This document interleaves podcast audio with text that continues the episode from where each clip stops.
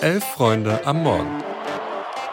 Da müssen wir von Anfang an wach sein. Hab zwei Kaffee getrunken. Musst du einmal umrühren, bitte. Ein Wettbrötchen.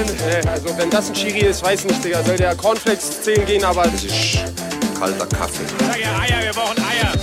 Es ist Donnerstag, der 1. Februar und ihr hört Elf Freunde am Morgen. Ich bin Greta und an meiner Seite ist Eva. Guten Morgen, Eva. Guten Morgen, Greta.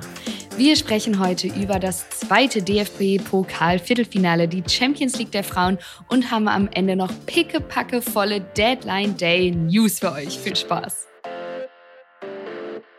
Gestern Abend wurde das zweite Viertelfinale des DFB-Pokals gespielt und Kaiserslautern hat 3 zu 1 gegen die Hertha gewonnen. First things first, eine große Portion Mitleid an unseren Kollegen Louis. Der kann sich ja jetzt mit Felix zusammentun. Ich möchte sagen, ich habe nichts gejinxt, indem ich gesagt habe, dass die beiden Vereine im Finale gegeneinander spielen. Oh oh, jetzt aber ganz kurz zum Spiel. So viel gibt es ehrlich gesagt gar nicht zu sagen, außer dass die erste Halbzeit relativ lahm war. Luis und ich fanden ja gestern, dass sich das Spiel zwischen Düsseldorf und Pauli so ein bisschen wie so, ja, abwarten angefühlt hat. Das hier fand ich war eher so ein typischer Zweitliga-Kick, ohne jetzt krasse Highlights.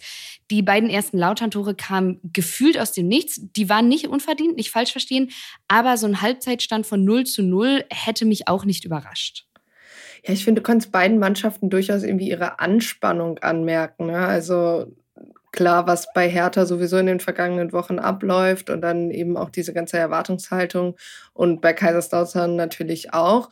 Und dann war Kaiserslautern aber einfach besser auf Hertha eingestellt, fand ich. Ich habe keine Ahnung, was der Offensivplan war von der Hertha, auch ohne Fabi Rehse.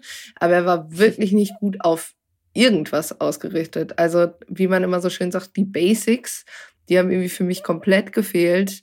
Ähm, und wie du schon gesagt hast, die erste Halbzeit war wirklich für niemanden schön zum Ansehen, außer vielleicht für die mitgereisten Lautern-Fans. Die hatten dann ja ab der fünften Minute direkt gute Laune. Ja, ich muss zugeben, ich habe dir in der Halbzeit folgende Nachricht geschrieben.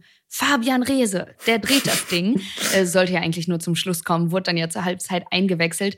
Das war dann doch nicht der Fall, beziehungsweise er hat einen Anschlusstreffer in der 90 plus ersten getroffen. Ähm, ich fand es aber trotzdem sehr bemerkenswert, wie sich das Spiel verändert hat, als er reingekommen ist. Zeigt zum einen natürlich, was für ein Unterschiedsspieler der Typ ist. Gerade so in den ersten 10, 15 Minuten, wo er drin war, hatte ich das Gefühl, hier geht was. Wenn ein bisschen mehr Glück dabei gewesen wäre oder die Abnehmer seiner Bälle halt konsequenter gewesen wären, wäre da, glaube ich, wirklich was gegangen. Zum anderen zeigt es aber auch, finde ich, dass Hertha ohne Riese offensiv nicht sonderlich stark ist. Ich würde dir da tatsächlich ein bisschen widersprechen wollen. Also, mhm. du hast ja selber so ein leichtes Aber mit drin gehabt. Und ja, ja Fabian Reso bringt individuelle Klasse mit. Und ja, er kann so ein Spiel auch verändern und hat es in der Vergangenheit auch schon gezeigt. Wir erinnern uns alle zurück an das ja, Achtelfinalspiel gegen äh, den HSV. Aber du sagst es auch, er macht den Anschlusstreffer, aber ich fand nicht, dass er in diesem Spiel wie sonst das ganze Team mitziehen konnte. Davon abgesehen, dass da der ja wirklich von maximal 15 Minuten die für ihn in Frage kommen oder beziehungsweise Verlängerung gesprochen hat, finde ich das dann auch vielleicht so ein bisschen kritisch. Also jetzt stellen wir mal vor, er holt sich hier die Verletzung und fällt dann wieder für die Liga aus und da muss man sich ja tatsächlich erstmal auch drauf konzentrieren. Ich fand es einfach im letzten Drittel von der Hertha so planlos und auch so berechnend, wenn sie dann mal hingekommen sind. Also da gab es irgendwie einen, Freistoß kurz vor dem 3-0. Also da stand, glaube ich, gefühlt stand da halb Berlin im Abseits. Und ich habe aber auch irgendwann zu dir gesagt, Greta, ich hätte dann keine Angst, dass es in dem Spiel eine Verlängerung gibt. Da nee. war ich mir dann doch irgendwann sicher. Da habe ich die Jinx-Götter, glaube ich, irgendwann nicht erzürnt. Aber ich hatte irgendwann ehrlich gesagt auch das Gefühl, dass Dardai dann sich damit abgefunden hat. Ich möchte aber auch einmal noch ganz, ganz kurz darauf kommen. Es gab noch mal eine Choreo, auf der stand Wir, Herr Tana, ähm, zu Ehren von Kai Bernstein. Das fand ich wirklich äh, sehr gelungen. Und gleichzeitig muss ich wirklich mal kritisch nachfragen, ob man wirklich auf Angehörige von Bernstein filmen muss, während diese Choreo gezeigt wird und während der Hymne. Das finde ich ehrlich gesagt einfach äh, respektlos. Und da ist auch mein Mini-Rant dann over. Ja, sehe ich ähnlich. Wo wir schon dabei sind, was Sachen außerhalb des Spielfelds betrifft, Marius Gersbeck hat später am Sky-Mikro ein wahnsinnig sympathisches Interview gegeben, wo er meinte, es täte ihm leid, nicht in den Himmel gucken zu können können und zu sagen, Kai, das ist für dich. Er hat außerdem über Demut und Dankbarkeit gesprochen, in der Startelf zu stehen, seine damalige Trainingslagerschlägerei nochmal angesprochen. Also ich muss sagen, es war, es war wirklich sympathisch. Jetzt haben wir aber so viel über Härte gesprochen, lass uns doch eben nochmal auf Kaiserslautern schauen. Die haben immerhin drei Tore geschossen und stehen im Halbfinale. Das war jetzt kein pfälzisches Offensivfeuerwerk, sondern eher konsequente Chancenverwertung und eine wirklich stabile und organisierte Defensive. Ja, das Feuerwerk gab es ja auch genug im Gästeblock. Nee, aber äh, Spaß beiseite. Ich finde, sie haben die Härte einfach an den richtigen Stellen gut ausgeguckt, ne? wie du auch sagst, stabile, organisierte ja. Defensive, aber auch einfach ähm, an den richtigen Stellen die Schwachstellen der Hertha gefunden. Und ja, beim 3-0 braucht es ja auch irgendwie noch nicht mal energisches Pressing oder sonst was. Aber da war das Umschaltspiel dann auf jeden Fall sehr stark. Aber ehrlich gesagt darf man auch niemals so viel Raum beim 2-0 und äh, beim 3-0 am Strafraum haben, wie Kaiserslautern es hatte. Ich weiß, sorry, wir wollten über den FCK sprechen. Aber ich finde, man kann in diesem Spiel auch einfach nicht beide Teams isoliert betrachten. Also das eine hat dann doch ja. mit dem anderen zu tun. Aber kleiner Hottag, lieben wir hier bei Freunde Among. Vielleicht kann dieses Erreichen des Halbfinales Kaiserslautern noch richtig wehtun. In der Liga ist man nämlich mittendrin im Abstiegskampf. Da ist man nur ein Punkt vor dem direkten Abstiegsplatz. Und äh, da gab es zwar zuletzt das 4-1 gegen Schalke, sorry, Greta.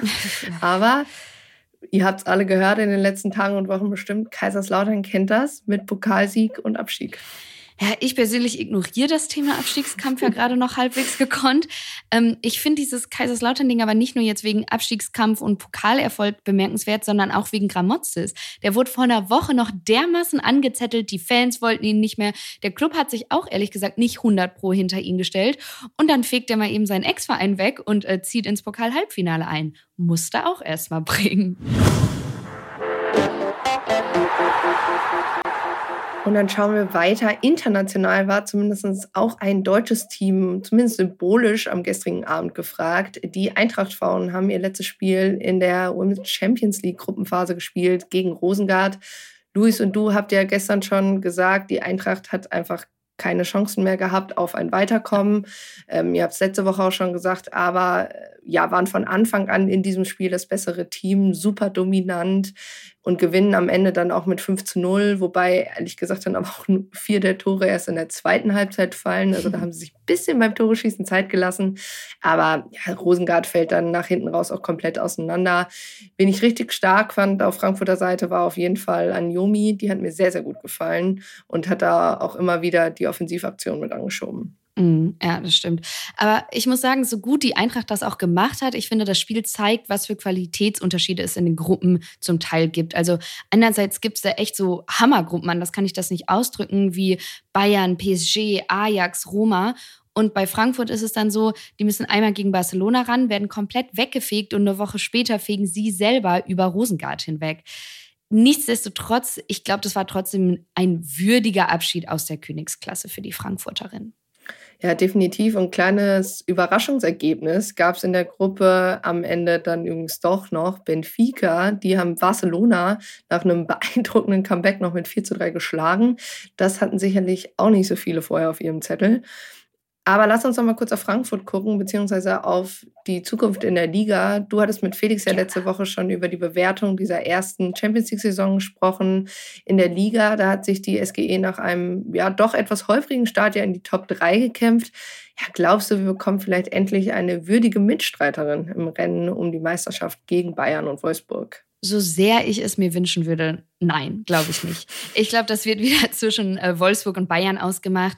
Die beiden trennt gerade ein Punkt, die Eintracht hingegen vier beziehungsweise fünf Punkte dahinter.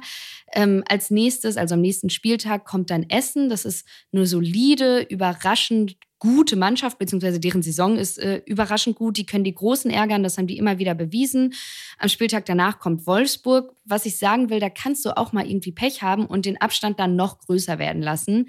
Wie gesagt, ich wünsche es mir nicht. Ich hoffe, dass wir diesen Clip hier am Ende der Saison nochmal abspielen können und beweisen, dass ich keine Ahnung habe. Das wäre für die Liga nämlich deutlich spannender. Ja gut, aber das sind ja jetzt erstmal zumindest für den Titelkampf als neutrale Fans der Bundesliga keine wahnsinnig rosigen Prognosen. Aber lass uns mal schauen, was es für blumige Aussichten auf dem Transfermarkt gibt. Uh.